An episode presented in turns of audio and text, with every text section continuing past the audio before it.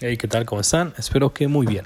El día de hoy comenzamos con una frase que dice, no necesito saberlo todo, tan solo necesito saber dónde encontrar aquello que me hace falta cuando lo necesite. Albert Einstein. El día de hoy tenemos como resumen del mercado por el pollo Beto que Wall Street tiene su mejor mes desde noviembre del 2020, los cuales ya superan los 150 millones en todo el mundo en cuanto al crecimiento de contagiados de COVID-19 y a pesar de esto el promedio industrial Dow Jones cayó un 0.54%, el índice Standard Poor's cayó un 0.72% y el Nasdaq un 0.85%. El peso retrocede ante fortaleza del dólar, pero consigue avance mensual para cerrar en 20.23 unidades contra las 19.83 del viernes pasado, fuente del economista.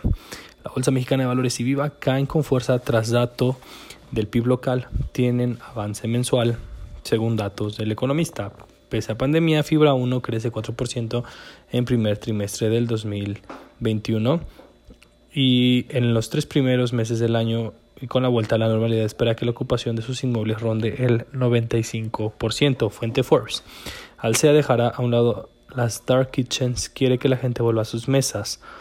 Esto que prevé llegar a niveles pre-COVID antes del 2022. Fuente Forbes.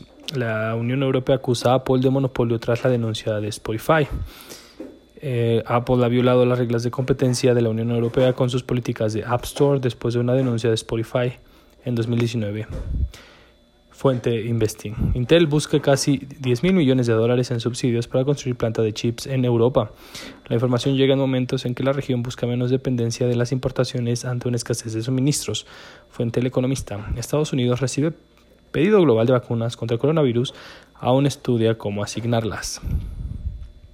Esto es con datos del economista. Telesites incrementa 6% flujo en primer trimestre, beneficia ventas por torre. Incrementó 5.8% su flujo operativo en el primer trimestre del año en comparación con el mismo periodo en 2020. Fuente Investing.